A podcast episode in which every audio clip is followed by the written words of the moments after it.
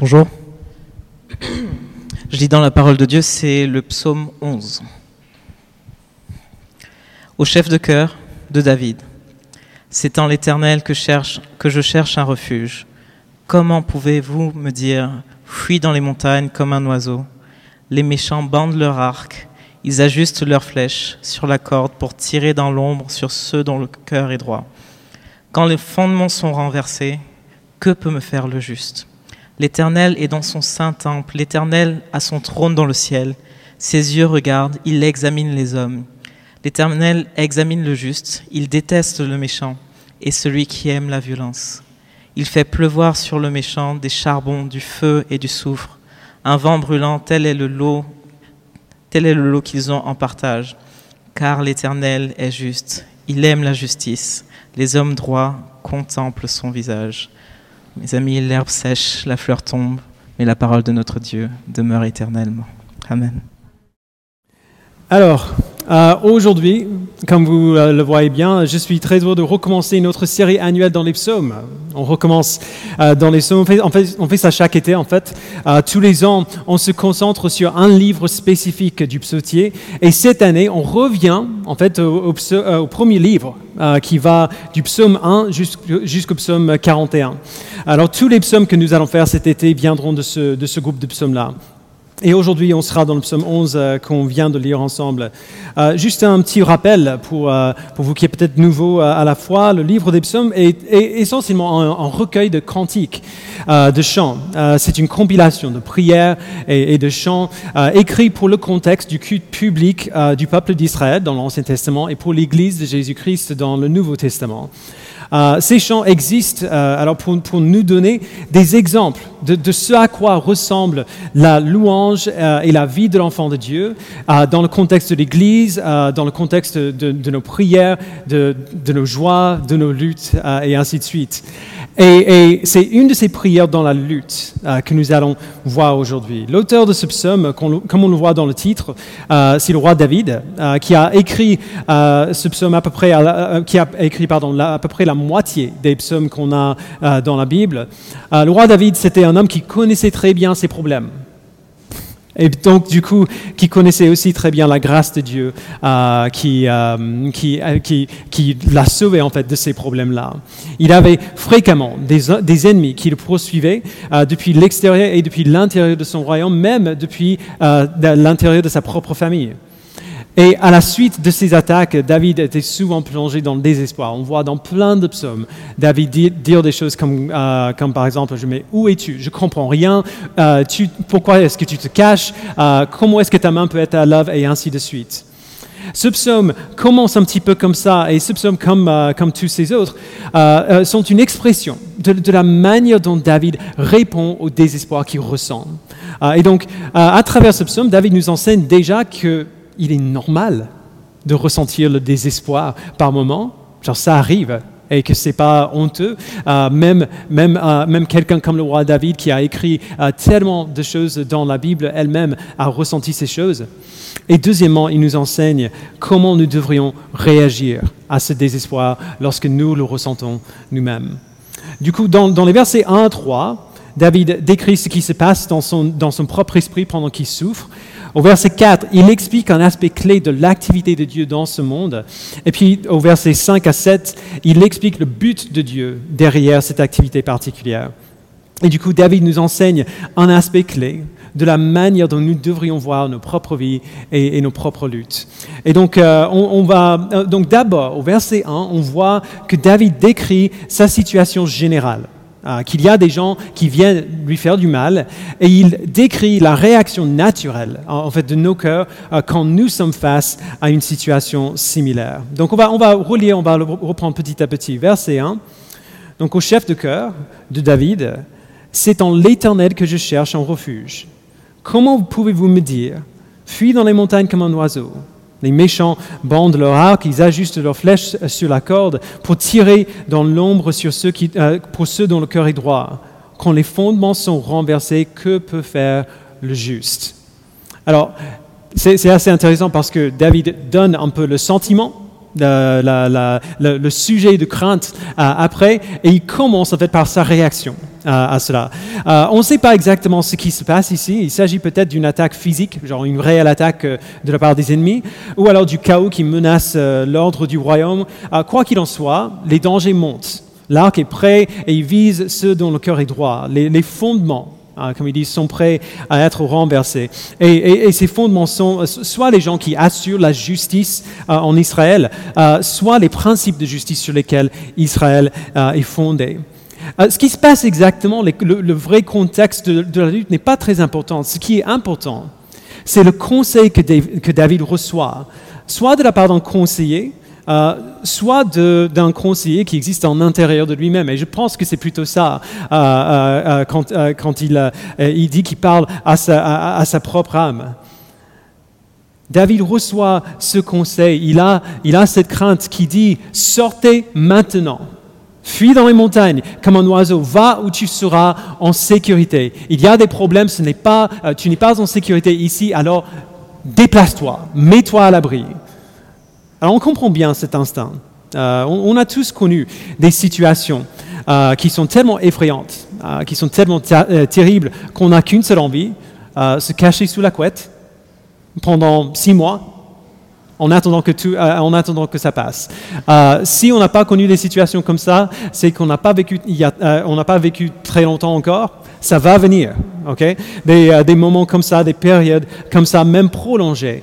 Mais la réponse de David est juste catégorique. Il dit au verset, euh, au, verset 1, comment pouvez-vous me dire ça? Mais non, comment est-ce que tu peux répondre comme ça?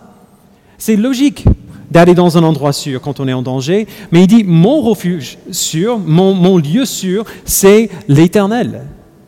Aucune montagne, aucune grotte, aucune forteresse ne pourrait être une protection aussi solide que lui.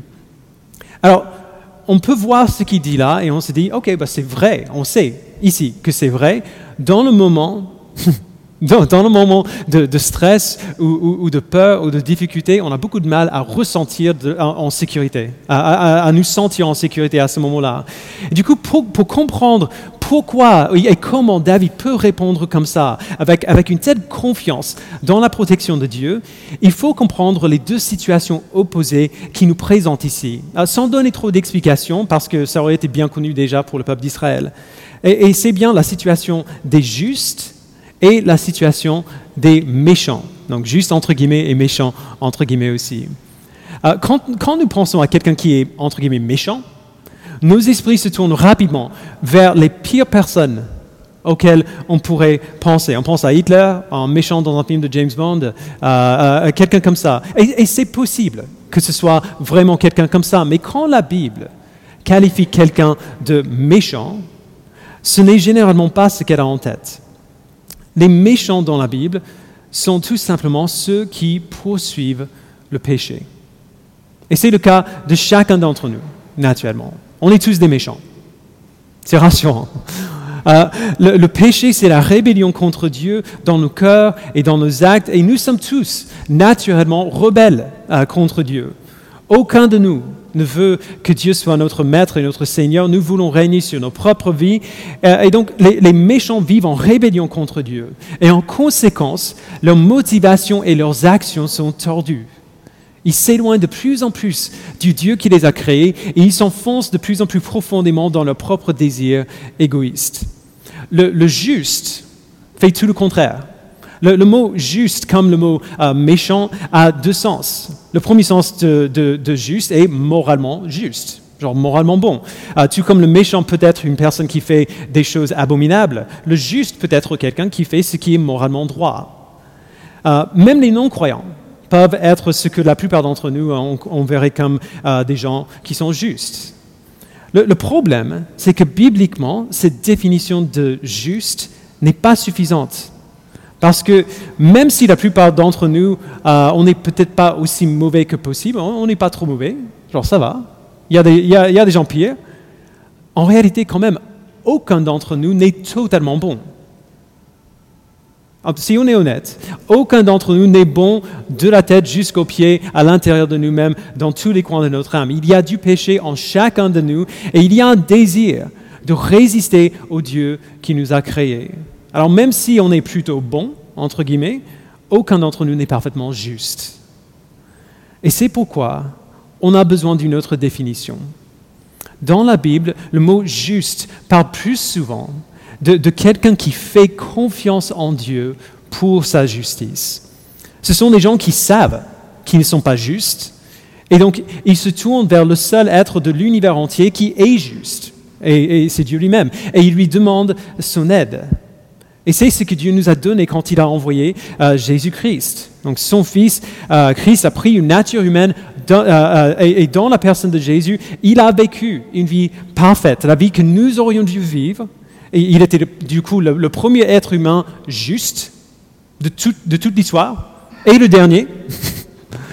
Puis il a pris notre péché sur lui-même et, a été puni à notre place pour notre péché. Et, en échange de ce péché, il nous a donné sa justice à lui. Et donc du coup, Dieu nous déclare juste parce que Jésus été juste pour nous. Alors évidemment, à ce stade, David ne sait pas tout ça. Et c'est bien avant, des siècles avant que Jésus-Christ euh, vienne. Mais David savait que Dieu allait certainement sauver son peuple de leurs péchés. Même si David ne connaissait pas le nom de Jésus, ou ce à quoi le salut de Dieu euh, allait ressembler, il savait que ce salut venait, que ce salut allait venir. Et donc David l'attendait et faisait confiance en lui en amont. Et c'est pour cela qu'il peut avoir une telle confiance euh, une, confiance si solide euh, et, persistante dans la protection de Dieu, parce qu'il sait que Dieu est le Dieu qui sauve son peuple et qui les rend justes. Alors ensuite, David décrit le principe qui guide euh, sa confiance, que Dieu voit correctement les justes et les méchants. Et donc il sait comment accomplir sa volonté en eux. Verset 4. L'Éternel est dans son saint temple, l'Éternel a son trône dans le ciel, ses yeux regardent, il examine, ou littéralement il met à l'épreuve les hommes. Il y a deux choses qu'il faut voir euh, ici. La, première, c'est que depuis le trône de Dieu dans son saint temple, dans le ciel, ses yeux voient. Dieu voit chaque motivation, euh, chaque pensée, chaque attitude, chaque action que nous commettons. Il sait absolument tout ce qu'il y a à l'extérieur de nous et tout ce qu'il y a en nous. Il sait tout, il voit tout, il sait ce qui se passe. La deuxième chose, c'est qu'il met à l'épreuve les enfants de l'homme, euh, c'est-à-dire chaque être humain. Quand il dit euh, que, que, ses yeux regardent, il examine ou il éprouve les hommes, il parle de tous les hommes, sans exception, chaque être humain qui vit. Alors, il peut sembler que cette, euh, que cette euh, euh, examination, entre guillemets, n'est qu'un simple examen genre visuel. Genre, il regarde ce qu'il y a. Il, fait, il fait un scan de nos âmes pour voir ce qu'il y a à l'intérieur de nous. Genre, il, faut quand même, quand, on, quand, je disais ce genre de choses au début de ma foi, j'avais toujours un peu de mal à comprendre à quoi, à quoi bon, genre quel intérêt à, faire, à nous examiner si c'est que ça. Parce que Dieu n'a pas besoin de ça. Il est omniscient. Il sait tout déjà. Il sait tout ce qui a déjà existé et il sait tout ce qui existera un jour. Il sait déjà. Il n'a pas besoin de faire ça. Mais il faut nous souvenir que presque à chaque fois qu'on voit Dieu examiner ou sonder quelqu'un dans la Bible, parce que Dieu n'a pas besoin de faire ça juste pour, sa propre connaissance, il y a deux choses qui se passent à chaque fois simultanément. il y a Dieu qui voit dans les profondeurs de nos cœurs et qui nous connaît mieux que nous nous connaissons nous-mêmes. Et il y a Dieu qui nous place dans des situations dans lesquelles ce qui est à l'intérieur de nous, se révélera afin que nous le voyions aussi. Euh, c'est le, même mot que ce mot examiner ici au verset 4 et au verset 5 aussi, c'est la, même chose. Et utilisé aussi dans le psaume 66, euh, verset 10. En effet, tu nous as mis à l'épreuve. Donc voilà le même mot que examine dans le psaume 11. Ô Dieu, tu nous as purifiés au creuset comme l'argent. Ou Proverbe 17, 3, le creuset est pour l'argent et le fourneau pour l'or, mais celui qui met les cœurs à l'épreuve, donc voilà le même mot encore, c'est l'Éternel. Alors si la météorologie ne vous parle pas, euh, pensez, à quelque chose qu'on a tous dans les maisons, euh, dans nos maisons. Pensez à une, bouilloire. J'ai du mal à dire ce mot, mais vous savez ce que je veux dire. Vous le remplissez d'eau, vous faites bouillir l'eau, et qu'est-ce qui se passe après quelques temps, genre après quelques semaines? Il y a du calcaire qui se collecte au fond. Euh, le calcaire qui est dans l'eau laisse cette couche blanche au fond, la chaleur extrait le calcaire euh, de l'eau et le laisse euh, et, fait un dépôt. C'est à ce genre d'épreuve que Dieu nous soumet, nous soumet tous. Il nous met dans une situation où on aura chaud. Et ce qui est en nous sortira naturellement. Ça arrive à nous tous, que nous soyons chrétiens ou non. Tôt ou tard, Dieu fait révéler ce qu'il y a en nous. Même si on réussit à cacher qui nous sommes du monde entier, tôt ou tard, on se trouvera tous dans une situation où nous verrons qui nous sommes vraiment. Nous verrons de quoi nous sommes faits. Dieu examine, il met à l'épreuve les hommes de sorte, de sorte, que ce qui est à l'intérieur se révèle. Dans des moments de stress ou de tristesse ou de souffrance, ou alors avec le simple passage du temps. Ce qui est à l'intérieur de nous se révélera. Ce que nous devenons à l'intérieur va se manifester à l'extérieur. Alors du coup, prenons ce, principe et souvenons-nous de, la situation de David lorsqu'il écrit ce psaume. Il est attaqué, des gens viennent euh, vers lui pour le tuer, pour le détrôner euh, ou, pour autre chose encore, mais il sait qu'il n'a pas besoin de prendre la fuite. Il sait qu'il n'a pas besoin de partir. Il sait qu'il est protégé parce que Dieu voit les hommes qui viennent après lui. Il sait ce qu'il y a en eux et il sait ce qu'il y a en David. Donc la question, c'est comment est-ce que Dieu va répondre à ce qu'il voit? Quel sera le résultat final euh, de, son, de, son, épreuve, entre guillemets, ou de son examen des, des hommes? Verset 5, l'Éternel examine donc encore, met à l'épreuve le juste. Il déteste le méchant et celui qui aime la violence. Il fait pleuvoir sur les méchants des charbons, du feu et du soufre. Un vent brûlant tel est le lot qu'ils ont en partage. Alors, ça peut sembler très extrême. Surtout si on, prend en considération l'idée que, euh, dans la Bible, le, mot méchant ne, parle pas des gens qui sont aussi horribles que possible, mais de ceux qui rejettent Dieu tout simplement et qui poursuivent leur péché. Ça peut sembler extrême, mais euh, Jamie Smith résume bien pourquoi ce n'est pas le cas. Euh, il, dit que si, je voulais vraiment aller à la racine de qui tu es, si je parlais à une personne ici, et je voulais aller à la racine de qui tu es. Je pourrais être tenté de te, demander euh, ce que tu crois, où tu as été éduqué, quelles sont tes opinions sur des, sujets importants. Mais à vrai dire, ce ne sont pas ça les bonnes questions. Si, je veux vraiment savoir qui tu es au fond de toi-même, la question que je dois te poser n'est pas qu'est-ce que tu sais, mais qu'est-ce que tu veux?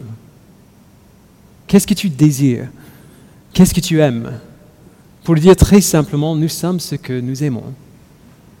Pour ceux qui désirent leur péché plus que Dieu, pour ceux qui aiment leur péché plus que Dieu, et c'est bel et bien, l'un ou l'autre, euh, Jésus dit dans Matthieu 6, pour ceux qui aiment leur péché plus que Dieu, la distinction entre qui ils sont et le péché qu'ils aiment s'efface. Puisque Dieu est juste, il déteste ce qui est mal et exerce son jugement sur ce mal. Le péché se manifestera et sera indéniable même pour celui ou celle qui le commet. Comment est-ce que cette personne va voir l'horreur de son péché? Elle va voir la sévérité du jugement de Dieu et va comprendre à quel point son péché est grave. Et à ce moment-là, il sera trop tard. Le message ici que David communique euh, dans ces deux versets, c'est qu'il n'y a pas d'échappatoire au jugement de Dieu contre le péché, ni à la connaissance du péché qui vient avec son jugement. Le péché des méchants sera visible non seulement pour Dieu, mais pour eux-mêmes, parce qu'ils verront le jugement que leur péché mérite. Et si c'est ça la fin de l'épreuve pour les méchants, entre guillemets encore, quelle est la fin de l'épreuve pour les justes? On le voit au verset 7. Car l'Éternel est juste. Il aime la justice. Les hommes droits contemplent son visage. Alors ce qui est juste incroyable ici, c'est que les hommes droits, il faut, il faut toujours faire ça quand on dit ça, parce que les hommes droits méritent la colère de Dieu aussi. Il n'y a, a personne qui est parfaitement juste, parfaitement euh, droit, parfaitement saint. Nous sommes tous des pécheurs, nous sommes tous des rebelles contre Dieu. Mais même si les justes méritent absolument le, jugement, le même jugement que les méchants, ils ont quand même une expérience très différente. Eux, ils contemplent son visage. Pourquoi?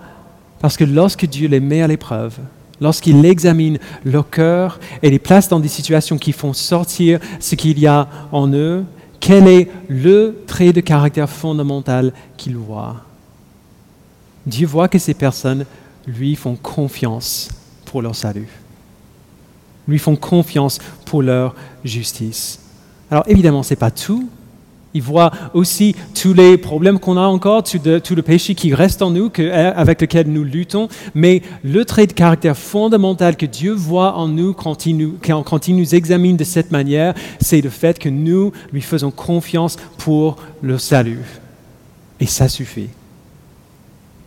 Ça suffit.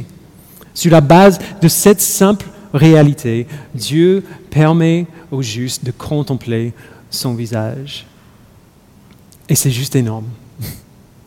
Chaque soir, euh, euh, quand, nous mettons Zadie au lit, euh, Zadie, c'est notre fille, elle a trois ans, je prie la même prière pour elle, toutes les nuits. elle est capable de le répéter si elle veut, elle ne veut pas souvent, mais elle peut le faire. C'est en fait la prière que Dieu a donnée à Aaron de prier sur le peuple d'Israël dans Nombre 6, 24. Il dit que l'Éternel te bénisse et te garde que l'Éternel fasse briller son visage sur toi et t'accorde sa grâce. Que l'Éternel se tourne vers toi et te donne la paix. Contempler le visage de Dieu, voir le visage de Dieu briller sur soi, c'est recevoir la plus grande bénédiction qu'on peut imaginer. Contempler le visage de Dieu, c'est la récompense de l'Évangile. C'est la raison pour laquelle on existe. En Christ, il y a un changement fondamental dans la relation entre les êtres, humains et le Dieu Tout-Puissant. La nature humaine a toujours été une barrière entre les hommes euh, et Dieu. Quand Dieu a amené Moïse sur la montagne, euh, il lui a dit, donc on le voit dans l'Exode 30, euh, il dit, tu ne pourras pas voir mon visage, car l'homme ne peut pas me voir et vivre. Même avec les sacrifices euh, de l'alliance, euh, euh, de l'alliance mosaïque, il y avait toujours une séparation entre Dieu et le peuple d'Israël. Il ne pouvait pas entrer dans le lieu très saint au cœur du temple. Mais selon l'apôtre Jean, qu'est-ce qui s'est passé quand Jésus-Christ est venu?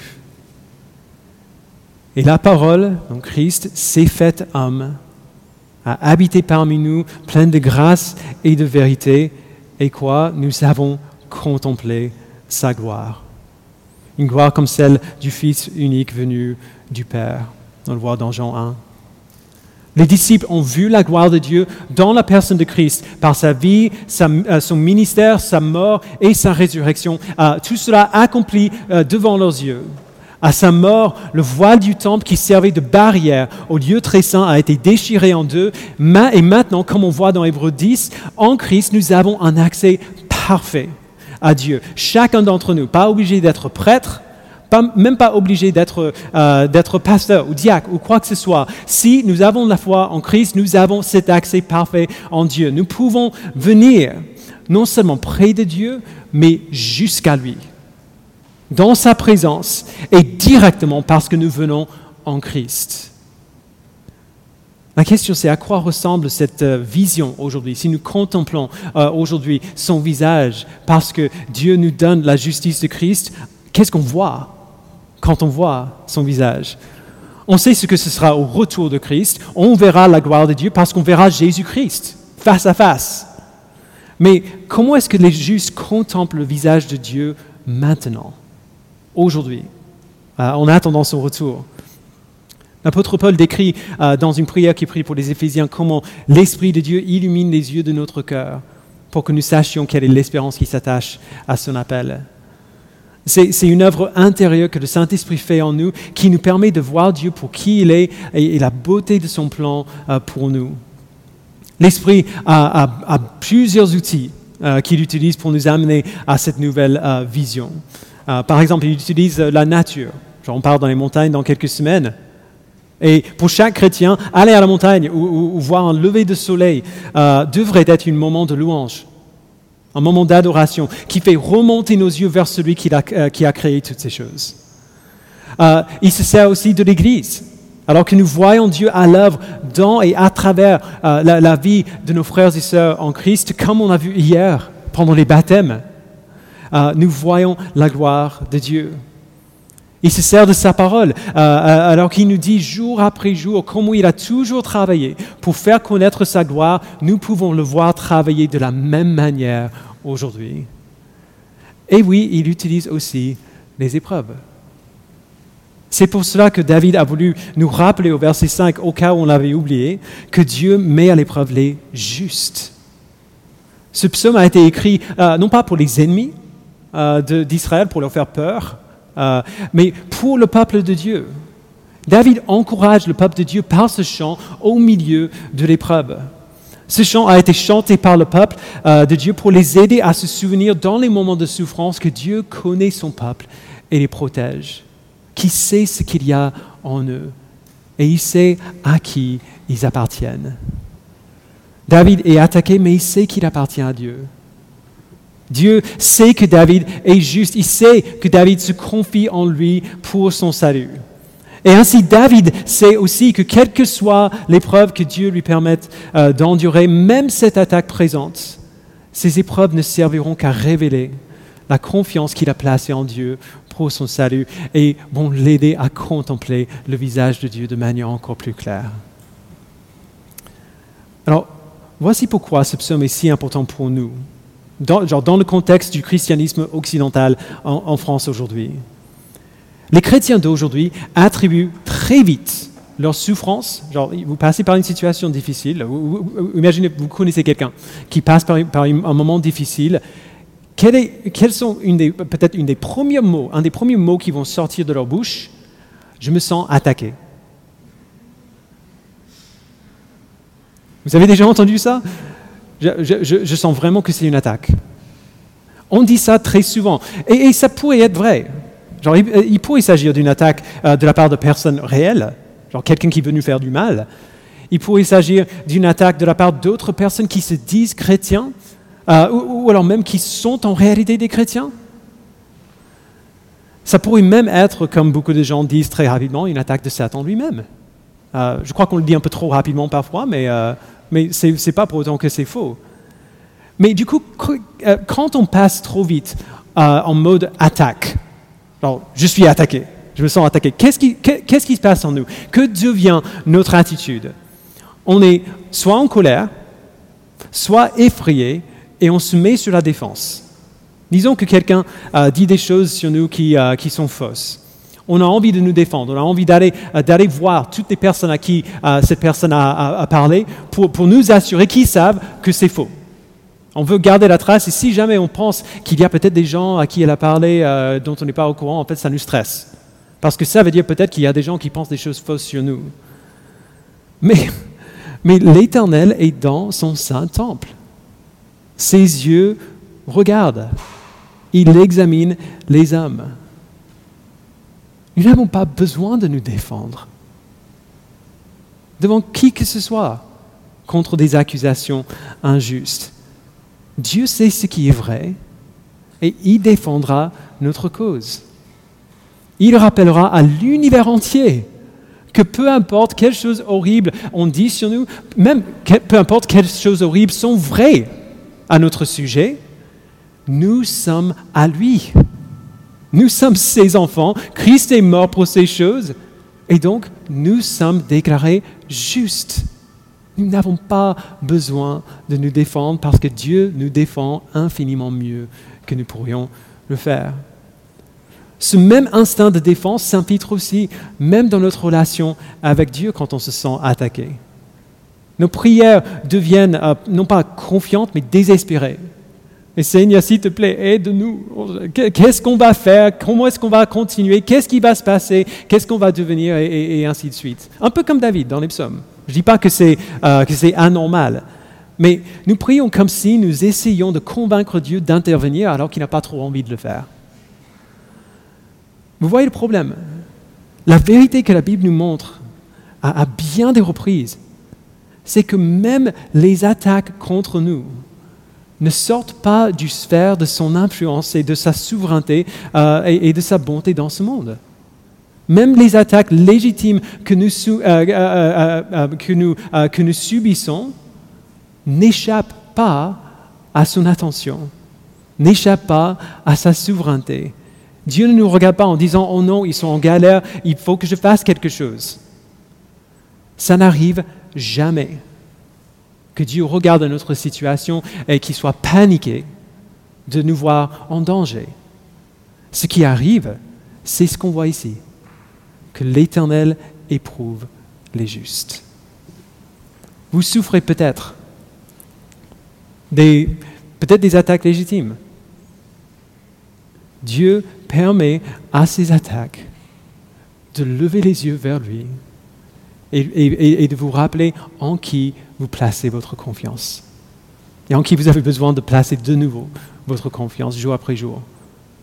Vous souffrez peut-être des conséquences de votre péché. Dieu permet à ces conséquences de venir afin de, afin de vous faire voir ce péché et de vous en repentir afin que vous puissiez le contempler. Vous pouvez subir euh, des attaques légitimes euh, et injustes de la part d'ennemis sérieux. Dieu permet à cette attaque de venir afin de faire grandir votre confiance en lui, encore une fois, afin que vous puissiez le contempler. Dans tous les cas, si Dieu le permet, il le permet afin qu'on le voie. Si Dieu permet ces épreuves, il les permet afin qu'on contemple son visage. Alors même si la Bible nous appelle à prier et à prier souvent et continuellement pour que Dieu intervienne en notre faveur dans nos situations, nous n'avons pas besoin de prier avec peur. Nous n'avons pas besoin de prier désespérément comme si Dieu ne savait pas déjà ce qu'il nous fallait. Même dans ces moments où ce qui se passe est tout à fait injuste et tout à fait une attaque qu'on ne mérite pas, peu importe d'où elle vient, plutôt que de craindre ou de nous lamenter sur l'épreuve, nous pouvons prier comme David. Nous pouvons fixer nos yeux sur lui parce qu'il nous aime suffisamment pour nous éprouver et nous aider à le voir. Comment est-ce que tu peux dire fuis, fuis à la montagne? Parce qu'il y a des ennemis autour. L'Éternel examine les justes car l'Éternel est juste, il aime la justice. Les hommes droits contemplent son visage. Alors ça va aller. Je vous invite à, prier.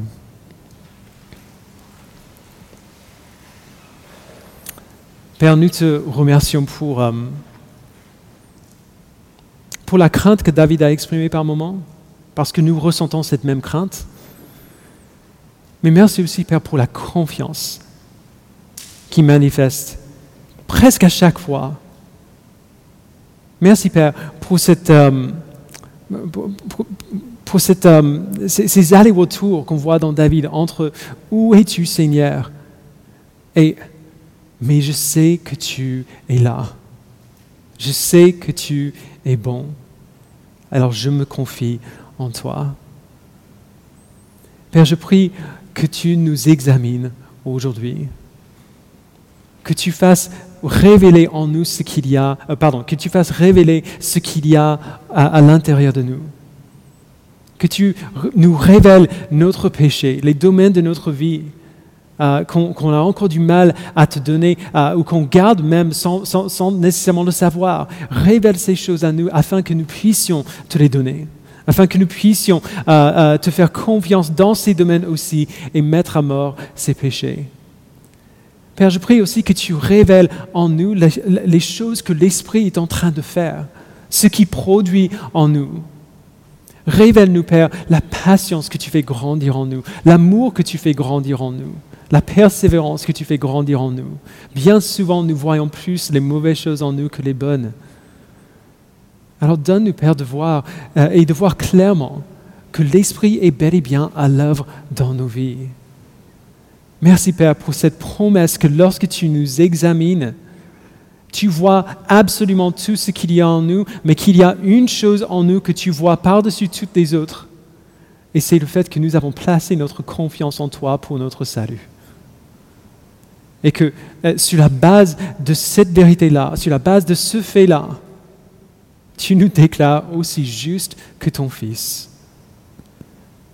Et tu nous adoptes comme tes fils et comme tes filles. Et comme tous bons parents qui aiment ses enfants, nous pouvons savoir maintenant que tu n'hésiteras pas une seule seconde à nous protéger de ce qui peut réellement nous faire du mal.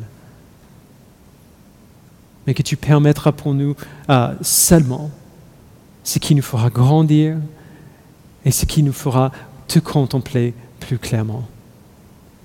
Merci pour ces assurances solides que nous avons en toi. Au nom de ton Fils, nous le prions. Amen.